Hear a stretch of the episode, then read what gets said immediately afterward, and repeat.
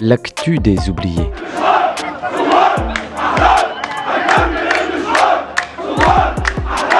Troisième saison.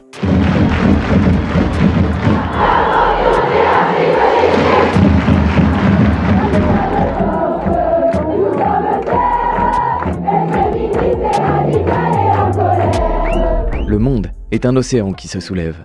Au cœur de ces vagues résonne ce qui fait de nous des êtres vivants. Écoutons déferler cette écume.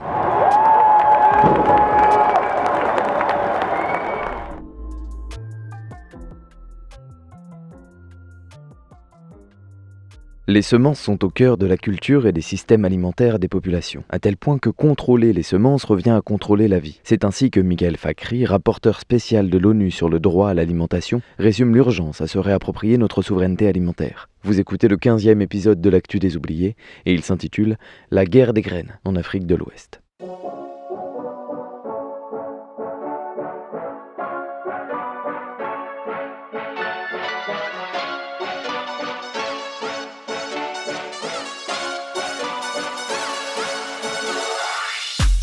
La majorité des terres arables du continent africain sont cultivées par une petite paysannerie, familiale ou communautaire, à partir de graines reproductibles, produites, échangées et réutilisées par des paysans et des paysannes. Un système savant basé sur la connaissance séculière, l'intégration dans les écosystèmes et l'adaptation au milieu naturel comme au changement climatique. On écoute en guise d'introduction Ibrahim Sidibé, exploitant agricole au Mali, membre de la coordination nationale des organisations paysannes chargée de la formation, des questions environnementales et du changement climatique, puis Famara Diediou, chargé de programme Afrique de l'Ouest pour l'Alliance pour la souveraineté alimentaire en Afrique. Aucune personne ne peut produire aujourd'hui sans les semences. Les semences paysannes sont très importantes aujourd'hui pour non seulement contribuer à l'autosuffisance alimentaire, mais également à la souveraineté alimentaire. Je peux même dire qu'aujourd'hui, la souveraineté alimentaire dépend beaucoup de la souveraineté sémencière. Quand je parle de semences paysannes, je parle de semences qui sont issues de l'agriculture familiale, parce que euh, les semences n'étaient pas vendues ici au Mali. Les semences n'étaient pas quelque chose qui était marchand. Parce que généralement, nos parents stockaient les semences, ils prennent une partie et ils les mettent en garde pour la, saison future. Ils font la solidarité entre famille, famille, paysans, paysans, communauté, communauté. Non seulement c'était la solidarité qui permet de conserver cette phytogénétique et qui nous permet de transmettre ces savoirs-là de génération en génération. Mais les dix dernières années, on se rend compte que ces semences en train de, de, de disparaître au profit des semences soi-disant améliorées, soit des hybrides, soit des semences génétiquement modifiées. Ça amène beaucoup de problèmes, non seulement au niveau des exploitations, mais également au niveau de la gouvernance même, au niveau des organisations paysannes.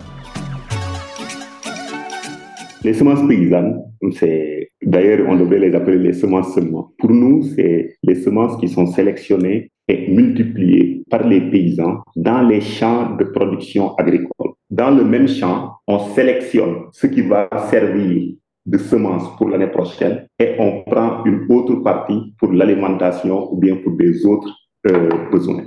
Ici, on fait appel à l'utilisation de processus naturels, y compris dans les méthodes de fertilisation et de lutte contre les ravageurs ou bien les adventices. Sur le plan alimentaire, les semences paysannes ont une plus grande valeur nutritive et une plus grande capacité de conservation que les graines hybrides industrielles. En outre, selon le rapport déjà cité de Michael Fakri, les systèmes de semences paysannes contribuent à réaliser le droit à la vie et à l'alimentation des populations et permettent aux agriculteuristes de conserver, d'utiliser, d'échanger et de vendre librement leurs semences. Ils garantissent aux communautés la possibilité de se nourrir de manière adéquate grâce aux fruits de leur récolte. Pourquoi il est crucial de défendre, de protéger ces, ces semences? La première chose, c'est qu'il y a plus de 50% de la population africaine qui dépend de ces semences-là. Nous sommes d'abord un continent à plus de 50% rural. Et dans les plus de 50% rural, la base, c'est l'agriculture familiale et l'utilisation de ces types de semences. Il y a même des études qui montrent que parmi ces, cette population qui est à plus de 50% rurale, 80 à 90% des semences qu'ils utilisent proviennent de ces semences paysannes. Donc, si on ne protège pas ce système semencier paysan, c'est plus de 50% de la population africaine qu'on est en train de fragiliser.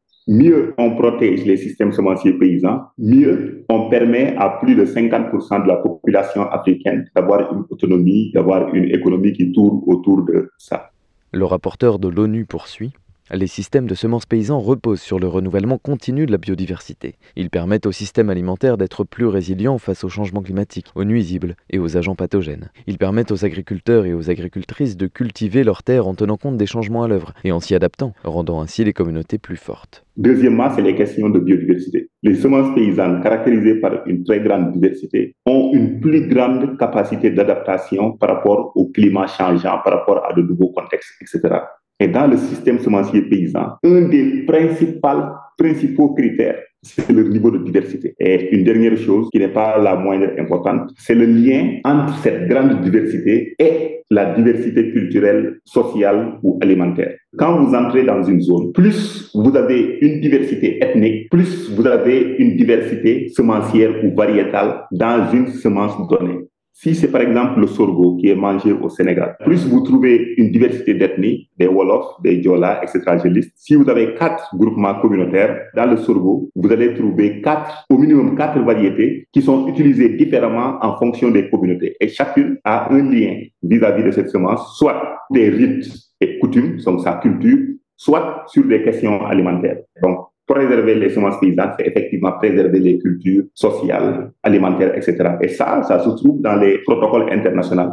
Les semences paysannes jouent donc en faveur de la souveraineté alimentaire sur au moins trois niveaux de manière très évidente, sur le plan très concret de l'alimentation, en qualité, en quantité et en diversité. Elle s'adapte à la biodiversité et aux changements climatiques en cours et à venir. Elle favorise même une plus grande diversité dans le vivant. Enfin, elle porte avec elle une tradition ancestrale car elles sont cultivées depuis des siècles. Elles sont échangées sur les marchés informels de manière libre et sont l'objet de solidarité au sein et entre les communautés. Elles sont donc vectrices de liens sociaux, de liens non marchands, d'histoire collective tout à l'inverse des semences livrées par les multinationales.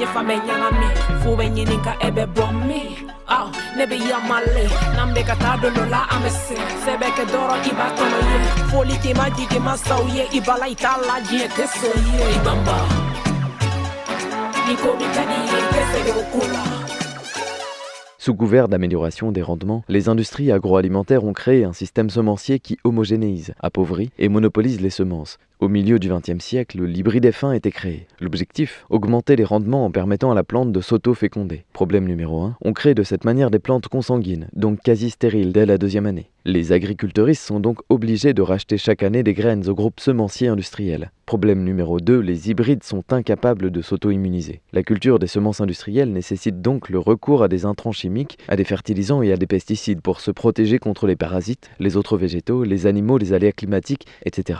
Résultat, la terre, l'écosystème et l'humain ou l'humaine derrière le tracteur sont détruits au nom d'un rendement plus intéressant à court terme. Aujourd'hui, si on parle des semences paysannes, c'est parce qu'il y a d'autres semences. Les autres semences, leur plus grande particularité, c'est aller vers l'épuration, vers le minimum de diversité possible pour qu'on puisse les faire accompagner par, euh, entre guillemets, ce qu'on appelle le paquet technologique, les engrais standardisés, les fertilisants standardisés, les produits de traitement phytosanitaire ou bien les produits chimiques standardisés. Le développement des semences industrielles mène à la dépendance des producteuristes vis-à-vis de ces firmes. Ce phénomène qui consiste à briser la mémoire génétique du monde végétal en même temps que le lien social humain et que ces instigateurs ont cru bon de nommer Révolution verte a été imposé aux quatre coins du monde avec une extrême violence confiscation de graines, criminalisation de la libre circulation des semences, déstructuration des structures agricoles locales à la faveur d'une législation faite sur mesure pour son implantation, l'ampleur des crimes de l'industrie semencière est difficilement mesurable, mais elle confine à la tentative d'extermination de la diversité culturelle et alimentaire humaine. Depuis 20 ans, le continent africain est devenu sa nouvelle terre de conquête. Et ces semences ont obtenu une réglementation. En ce temps, nous étions très très très jeunes, n'a rien compris. Et quand on est entré dans le monde professionnel, on a pu faire le lien entre tous les actes ou bien tous les pas qui sont posés depuis un certain moment jusqu'à aujourd'hui. Quand on a commencé à mettre en place la réglementation de l'agriculture ou bien des semences, lorsque des individus sont venus pour proposer à nos gouvernants d'améliorer la gouvernance agricole ou la gouvernance semencière, le point d'entrée, c'était qu'il faudrait renforcer la production alimentaire, tout simplement parce que le niveau de production actuel n'est pas bon, parce que les semences ne sont pas bonnes, parce que les terres ne sont pas fertiles. Aujourd'hui, on se rend compte que c'était une vision très limitée de la chose. Donc, quand on dit que la productivité était très faible, etc., etc., celui qui est venu offrir ça à nos gouvernants, à nos décideurs politiques, n'a pas pris en compte que quand vous allez dans la famille et qu'on dise qu'il produit du riz pour son alimentation, etc., elle ne travaille pas seulement sur le riz. À côté du riz, il y a peut-être cinq ou six autres cultures minimum qui constituent son système alimentaire. La première étape, c'est effectivement à ce niveau qu'ils ont commencé à nous tromper. Amener le discours productiviste dans la tête des gens, amener le discours que vous avez faim, vous n'avez pas bien mangé. Ça, je pense qu'il faut d'abord déconstruire cette partie-là.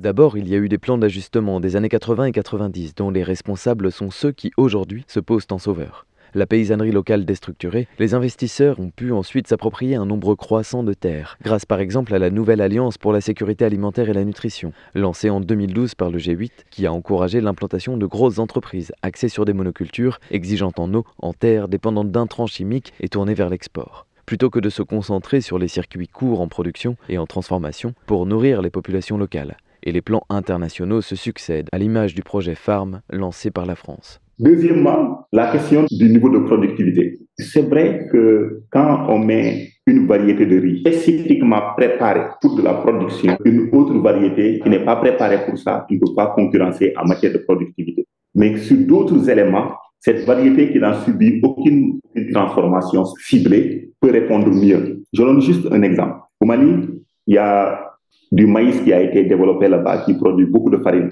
Et effectivement, le niveau de farine est très grand, mais quand on a amené ça à la famille, la famille a rejeté après avoir utilisé quelques fois. Pourquoi ils ont rejeté? C'est tout simplement parce que dans la tradition, dans la tradition alimentaire de cette communauté au Mali, quand je cuisine ce plat-là qui s'appelle le taux, supposons autour de 19 heures, je conserve une partie pour le lendemain matin, ça va servir de petit déjeuner. Mais avec cette variété qui a été amenée disant qu'elle était très productive et qu'elle a beaucoup de farine, quand je cuisine à 19 heures, avant le lendemain matin, ce que j'ai, ça va se détériorer. Où est le sens de la productivité ici?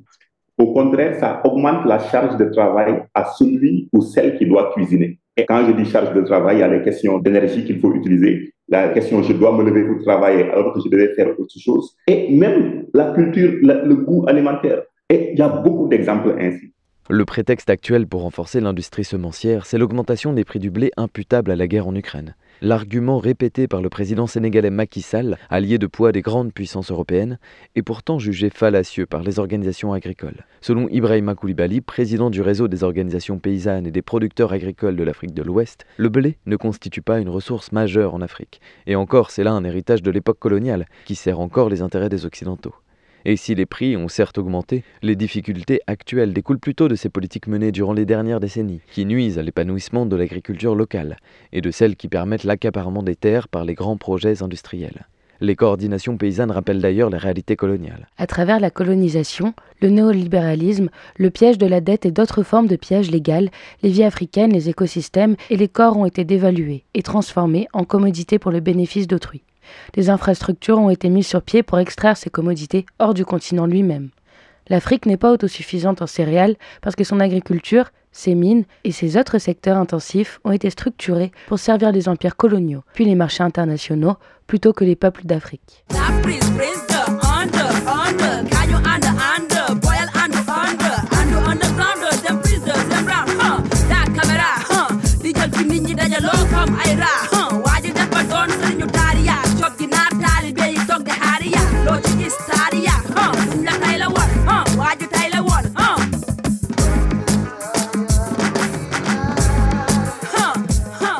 C'est dans cette perspective que Bill Gates, le fondateur de Microsoft, a récemment affirmé que dans le contexte de réchauffement planétaire, seule une nouvelle révolution verte pourrait endiguer les famines sur le continent. Depuis 2006, Bill Gates et sa fondation travaillent en effet avec l'Alliance pour la Révolution verte en Afrique, l'AGRA, pour transformer les petites exploitations familiales qui constituent l'essentiel du monde agricole africain en entreprises. Derrière la révolution verte, les créanciers se nomment Nestlé, Bayer, Ikea et Rockefeller. Ils collaborent avec nombre d'instances internationales telles que la Banque mondiale ou l'Agence états-unienne pour le développement international. Le dernier forum pour la révolution verte en Afrique a d'ailleurs été financé par McKinsey. Bien entendu, la com autour du projet de l'AGRA est presque idyllique. La promesse d'un doublement des rendements et des revenus des petits producteurs en moins de 15 ans. Et par conséquent, la faim serait réduite de moitié sur le continent. La réalité est pourtant tout autre, et l'hypocrisie est vertigineuse. Anna Maina, coordinatrice de la Biodiversity and Biosafety Association of Kenya, confirme dans une lettre ouverte au Congrès des États-Unis. Au Kenya, les échecs d'AGRA sont partout visibles les agriculteurs finissent par s'endetter car ils paient des prix élevés pour les semences et les engrais, qui ne produisent souvent pas de grand rendement. Un groupe de femmes a perdu ses économies mises en commun et certains biens de ménage après les avoir utilisés comme garantie pour des prêts, sous forme de semences de maïs et d'engrais. Elles ont perdu le droit de choisir leurs semences et ont dû rembourser le prêt en espèces. Ces politiques ont conduit à une dépendance malsaine au maïs et au déclin de la diversité de cultures plus nutritives et résistantes au climat, comme le mil, le sorgho, les patates douces. Alors que les bilans publics de la Grave flattent sa réussite, un rapport interne commandé par la fondation Bill Gates elle-même et mis en ligne par Community Alliance for Global Justice dévoile l'échec de l'organisation à augmenter les rendements de la paysannerie, et plus encore les revenus, dans la plupart des pays où elle s'est installée. D'une, l'AGRA a été plus intéressée à ouvrir des marchés pour le secteur privé que pour examiner ce qui pourrait aider les agris à construire l'autosuffisance. De deux, l'AGRA a exacerbé les inégalités de classe et de genre en insistant en priorité des fermes commerciales, étendues et tenues par des hommes, plutôt que les millions d'agricultrices indépendantes. De trois, l'AGRA participe à la dépendance politique et économique des États africains aux firmes occidentales, puisqu'elle les oblige à emprunter pour subventionner fortement l'achat d'intrants, puisque les agriculteuristes dépensent jusqu'à 80% de leurs revenus pour se payer des fertiliseurs. Et dans le même temps, l'insécurité alimentaire a augmenté en moyenne de 31% dans les pays concernés. Les sols se sont dégradés, sans compter que depuis peu, les moratoires contre les organismes génétiquement modifiés tombent un à un, comme en août dernier au Sénégal, Fanny Pigeot, dans un article sur Mediapart, cite Ange David Baïmé, de l'organisation Grain. En termes de politique agricole, l'impact le plus profond et à long terme des initiatives des fondations comme l'AGRA est la transformation de nos cadres politiques et législatifs. De plus en plus de pays africains sont en train d'avaler les OGM comme option pour nourrir leur population et de privatiser les semences, comme au Nigeria et au Ghana, pour le bénéfice des entreprises multinationales. La France, la Banque mondiale ou le G7 ne font que recycler des politiques qu'ils appliquent depuis des décennies et qui ne sont porteuses d'aucun espoir pour les petits paysans. On est toujours sur un fondement très néolibéral, une agriculture bâtie sur un modèle extractif, d'exportation, contrôlé par des multinationales qui ne créent aucune valeur ajoutée sur place. Ce qui nous craint beaucoup dans cette affaire, aujourd'hui, on est en train de nous vendre ces semences-là. Et demain, si ces semences ne se retrouvent pas au marché, qu'est-ce que nous, nous allons faire? Parce que c'est comme si nous-mêmes, on se décline vers une dépendance par rapport à quelque chose dont on ne maîtrise même pas. Aujourd'hui, on est en train d'acheter ces semences. Demain, si on n'arrive pas à acheter, si ce n'est pas au marché demain, ça sera quoi? Peut-être qu'ils vont trouver d'autres alternatives. Aujourd'hui, nous, on a des terres fertiles. On ne peut pas vous vendre des semences, mais on peut vous proposer, vous nous donnez une partie de vos terres, on va vous donner des semences, quelque chose comme ça. Et c'est ça la colonisation, parce que ce n'est pas une question d'autonomie. Au-delà des questions économiques, il y a des questions de dépendance aujourd'hui. On ne peut pas mettre notre vie au dépend de quelque chose qui n'est pas à notre maîtrise. Ce n'est même pas possible. Nous, on doit évoluer à notre manière et qui répond à notre souci et à notre aspirations. C'est un peu ça. Et la seule chose qu'on maîtrise, c'est ce que le, le que nos parents nous ont légué. C'est ça en réalité. Et en perdant ces semences, c'est comme si on perd une partie de nos cultures en réalité. Que les institutions financières cessent de s'intéresser à l'Afrique et tout irait déjà nettement mieux. C'est le message de certains responsables des organisations paysannes. Ange David Baïmé ajoute. Des politiques agricoles non libérales et en dehors des prescriptions de l'Organisation mondiale du commerce et de la Banque mondiale seraient déjà suffisantes pour que les écosystèmes alimentaires africains se portent mieux, s'autonomisent et nourrissent l'Afrique. Ces semences sont très importantes sur le plan non seulement social, économique et environnemental ça nous permet aussi de mieux expliquer l'itinéraire technique même de nos cultures par rapport à d'autres spéculations qui n'est pas de notre ressort, qui va au-delà de notre compétence. Donc maintenant, pour éviter cette dépendance-là, on est obligé de promouvoir ce que nous, nous disposons et ce qu'on a la maîtrise. C'est un peu ça l'idéal. Nous, on veut être autonome. Pour être autonome, il faut avoir quelque chose que tu maîtrises.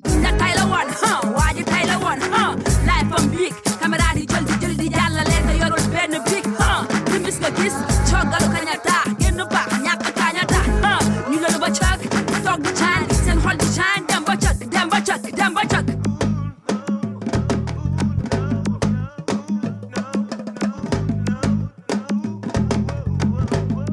Comme l'affirme enfin Blandine Sankara, figure majeure de l'agroécologie au Burkina Faso, il s'agit là d'un processus décolonial dans un triple objectif. D'une, produire pour nourrir localement et ne plus servir de réservoir de ressources à l'Europe. Deux, combattre les habitudes alimentaires héritières de l'époque coloniale telles que la baguette, qui implique l'importation de blé d'Ukraine. Trois, retrouver les pratiques ancestrales qu'elle relie à la permaculture et à l'agroécologie et réapprendre aux agricultrices à par exemple fabriquer des traitements naturels avec du gingembre, du piment ou de l'ail pour stimuler les sols.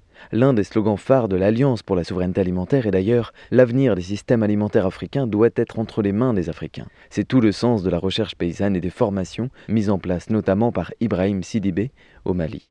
Les paysans aussi font leurs recherches euh, à leur manière, c'est-à-dire comment on peut aussi faire des recherches non seulement sur la sélection des races, des végétales et de la race animale, mais également comment on peut aussi avoir le minimum de contrôle on est en train de développer beaucoup de concepts par rapport au système de production durable, tels que l'agroécologie, l'agroforesterie, d'autres fertilisants naturels, les pesticides à base de produits naturels, voilà quelque chose comme ça, des traitements naturels. On a, on a développé pas mal de concepts de formation non seulement on sensibilise, mais également on forme des gens par rapport aux producteurs, par rapport aux solutions vraiment concrètes par rapport au, système de production durable qui est basé sur la promotion des semences paysannes. Nous sommes en train de former un vivier de formateurs appelés les relais formateurs qui sont destinés à apporter un changement au niveau de leur localité. Et on va créer des banques de, non seulement des banques de semences, mais également les, fertilisants naturels, les pesticides à base de produits naturels, quelque chose, quelque chose comme ça. C'est-à-dire on est dans, dans une sensibilisation, sensibilisation, formation par rapport à la promotion de ce concept-là. Chaque niveau, on essaie d'organiser des rencontres d'échange ou bien d'organiser des foires au niveau local, etc., etc., et qui est organisé vraiment au bénéfice des paysans. Certaines régions sont particulièrement résilientes et la tradition de conservation et d'échange des graines perdure. Ailleurs, après un essai infructueux avec des semences industrielles, on cherche à revenir à l'ancien système, comme avec l'exemple du coton bêté. C'est ce même coton qui en Inde a ruiné des millions de paysans, dont des centaines de milliers se sont suicidés ces 20 dernières années, surendettés après l'échec de leur récolte. Comme le compte Ibrahim Sidibé, l'expérience a tourné court en Afrique de l'Ouest, profitant même à la culture de coton bio. L'exemple frappant, c'était le coton bêté de Burkina. Ils étaient dans le coton bêté, mais ils ont vite abandonné parce qu'ils savent très bien c'est un produit qui va pas les apporter beaucoup de choses. Ils ont non seulement compris qu'ils seront non seulement dépendants, mais que ça va leur coûter cher aussi parce que chaque année, il faut vraiment acheter des semences pour ne pas tomber dans la dépendance. Quoi. Donc, ils ont vite compris, c'est un peu ça. Et aujourd'hui, quand vous regardez ces pays-là, la plupart sont en train de se reconvertir, même pas dans la culture du coton conventionnel, mais dans la culture du coton bio. Ça se fait aujourd'hui au Mali, ça se fait au Bénin, ça se fait au Burkina, etc., etc. Ça veut dire que déjà, les gens sont en de comprendre un peu l'enjeu et au fil du temps, on aura vraiment gain de cause. Au Sénégal, la communauté Niagui est parvenue à retrouver peu à peu d'anciennes semences et à reprendre l'habitude de conservation et d'échange. Les semences sont conservées dans des pots en terre cuite, conçus spécialement pour conserver les graines, car elles régulent la température. Mariama Sanko explique dans le bulletin Nieleni c'est l'une de ces femmes qu'en ville on appelle analphabète qui a commencé à reconstituer les variétés traditionnelles, car elle a compris que les variétés améliorées, conventionnelles, commerciales, érodaient nos semences traditionnelles, beaucoup plus résistantes et adaptables aux aléas du climat et à l'humidité. Ce sont les femmes qui transmettent le soin et la connaissance de nos semences de génération en génération. Elles proviennent de la confiance que nous avons en nous-mêmes. Les semences conventionnelles ne permettent pas aux gens d'observer, de calculer, d'expérimenter, parce qu'elles viennent avec des prescriptions précises qui nous enlèvent toute possibilité. Mais nous ne voulons pas centraliser les soins. Nous favorisons l'autonomie parce que les conditions changent, la fertilité des sols se perd, il y a un manque de précipitation, il y a une demande de semences. C'est une question aussi de lutte des jeunes qui sont des acteurs d'aujourd'hui et les leaders de demain. Et s'ils ne sont pas préparés par rapport à la cause aujourd'hui, demain, toutes les luttes qu'on est en train de faire aujourd'hui, le flambeau ne sera pas porté demain. Et quand on parle des jeunes aussi, on parle des deux sexes. Donc pour vous dire, aujourd'hui, c'est des maillons, c'est des, acteurs clés pour porter vraiment ce combat-là.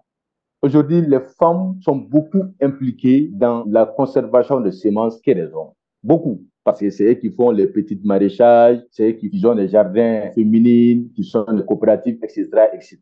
Et qui n'ont pas assez de moyens pour faire recours l'achat des semences améliorées. Donc, ils préféraient vraiment garder des semences de génération en génération. Ils sont des véritables conservateurs. Et cette initiative peut être partagée avec les autres acteurs, surtout avec la jeunesse. Le COSP a organisé une rencontre spécifique des jeunes par rapport à la promotion des semences paysannes au Ghana, dans la région du Volta mais c'était extraordinaire. Pendant une semaine, les problèmes ont été soulevés, des questions sur lesquelles on peut facilement informer des jeunes et essayer de les former par rapport à la cause. et qui peut être une autre opportunité pour ces jeunes-là aussi. Moi, je préfère organiser des initiatives comme ça et qui peuvent être multipliées non seulement au niveau de l'Afrique, mais à travers le monde. Parce qu'aujourd'hui, le monde est tellement grand qu'on peut faire ces partages-là. Aujourd'hui, au niveau de la Via Campesina, on a l'habitude dans nos rencontres d'amener des semences du Canada, Mali, Asie. L'un des enjeux de la lutte est de créer du lien au-delà du local. L'isolement des communautés joue en faveur des industries semencières qui sont plus à même de faire miroiter une augmentation des rendements. C'est un piège à double tranchant. Les semences industrielles réduisent non seulement l'indépendance des agricultrices, qui n'ont plus la maîtrise de ce qu'ils et elles cultivent, mais elles annihilent les solidarités qui existent à travers le partage des graines. Nous verrons dans deux semaines comment les organisations paysannes mettent en place des outils pour contrecarrer les projets de l'industrie semencière, que ce soit à l'échelle locale ou en dépassant les frontières. L'enjeu est en réalité planétaire. Et comme le rappelle Ibrahim Sidibé, la lutte pour les semences implique de nombreuses autres batailles pour la souveraineté alimentaire. Nous sommes dans un, ensemble de combats qui est lié à la production agricole, pas surtout de l'agriculture familiale, qui prend en charge non seulement l'autosuffisance alimentaire, mais également des questions de souveraineté alimentaire. Aujourd'hui, on veut promouvoir des politiques qui sont favorables vraiment au système de production durable tel que l'agroécologie, mais également qui prend en charge la protection et la conservation de la biodiversité en prenant en charge les questions de semences. Et également euh, les ressources naturelles, les terres, les eaux, etc., etc. L'un ne peut pas aller sans l'autre. Aujourd'hui, on a des semences, il faut vraiment de bonnes terres. On a de bonnes terres, il faut vraiment de l'eau. Et quand vous regardez aujourd'hui, euh, non seulement il y a l'avancée du désert, mais également on est en train d'aller à une mauvaise gestion même de ces, de ces, ressources en eau. Donc pour cela, il faut créer des alliances. Et la lutte globale aujourd'hui est l'une des initiatives qui est en train de porter fruit. Ça permet non seulement d'éveiller des gens par rapport à une problématique qui est en train de se passer, mais proposer aussi des alternatives, des solutions à ce problème-là. Et la chose cruciale de, ce, de c'est comment tous les pays de la convergence soutiennent l'initiative d'un ou deux pays. Tout le monde vient au soutien pour résoudre un problème d'un pays. Donc c'est très important. C'est vraiment une solidarité qui mérite d'être encouragée et qui est en train de porter fruit aujourd'hui. C'est un combat qui vient consolider déjà le combat qu'on est en train de promouvoir au niveau international la souveraineté alimentaire, droit à l'alimentation, euh, l'agriculture familiale, la justice climatique.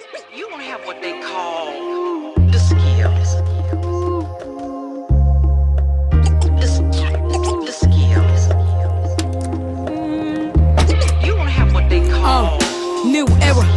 Ci big game, take it to the next level. We don't want the same Then dañuy tooj baar bi yégal suñu mën-mën di law tas ñu ëpp la pas pas loolu tax ñu brise game bi dëkke di def tâche takk brasa doon sa capitaine mu say bët def la gumba dootal tëbi teen phénomène the next level moo lay phénomène suul junni man doon ci game bi fii man Eminem uh. Explosé like a big bang. Ñoo fi teg tànk jëlee fi kankër yi tapete doo ñu bàkk pànk. Ñooy burle feu yi daw lu bëri xamuñu def ndànk. Tony flow ci compte banque. Break the rules juddu màgg teggi seeni jaune. Gàddu ndam di dox di ñëw te jaaruma ci jaune xëy na cëpp la jël leen ñi benn alcopone da nga bëgg a dégg ci rap give you microphone. Merci d'avoir suivi ce 15e épisode. La suite de la guerre des graines dans deux semaines. Au doublage, Jade Florent. Et en termes de musique, vous avez pu écouter Ibamba de Ami Yerewolo, l'attaque libératoire de l'infanterie féministe, et Next Level de OMG et Mamie Victory.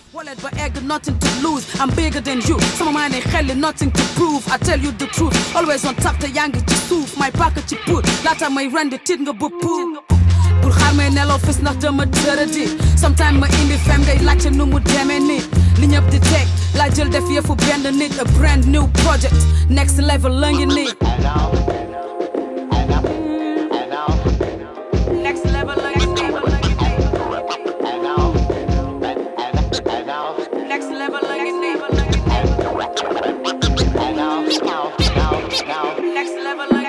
hold up nañu game bi jël leen yéen ñëpp en otage. Soxla wuñu rançon next level. Xotti seeni page on vient vous briser les couilles ñoo tey di def tapage mënuñu déggoo du parce que bokkuñu langage. Ñooy fokkati sa mic dégguloo ma bardeloo sa père kompuloo ma xam naa ni sa mère yow bëgguloo ma du tee nga lekk desin ñooy sa jaatige yi flow ngay zeng géeju ndaayan lañ ko roti jee dama xuus ba toog non.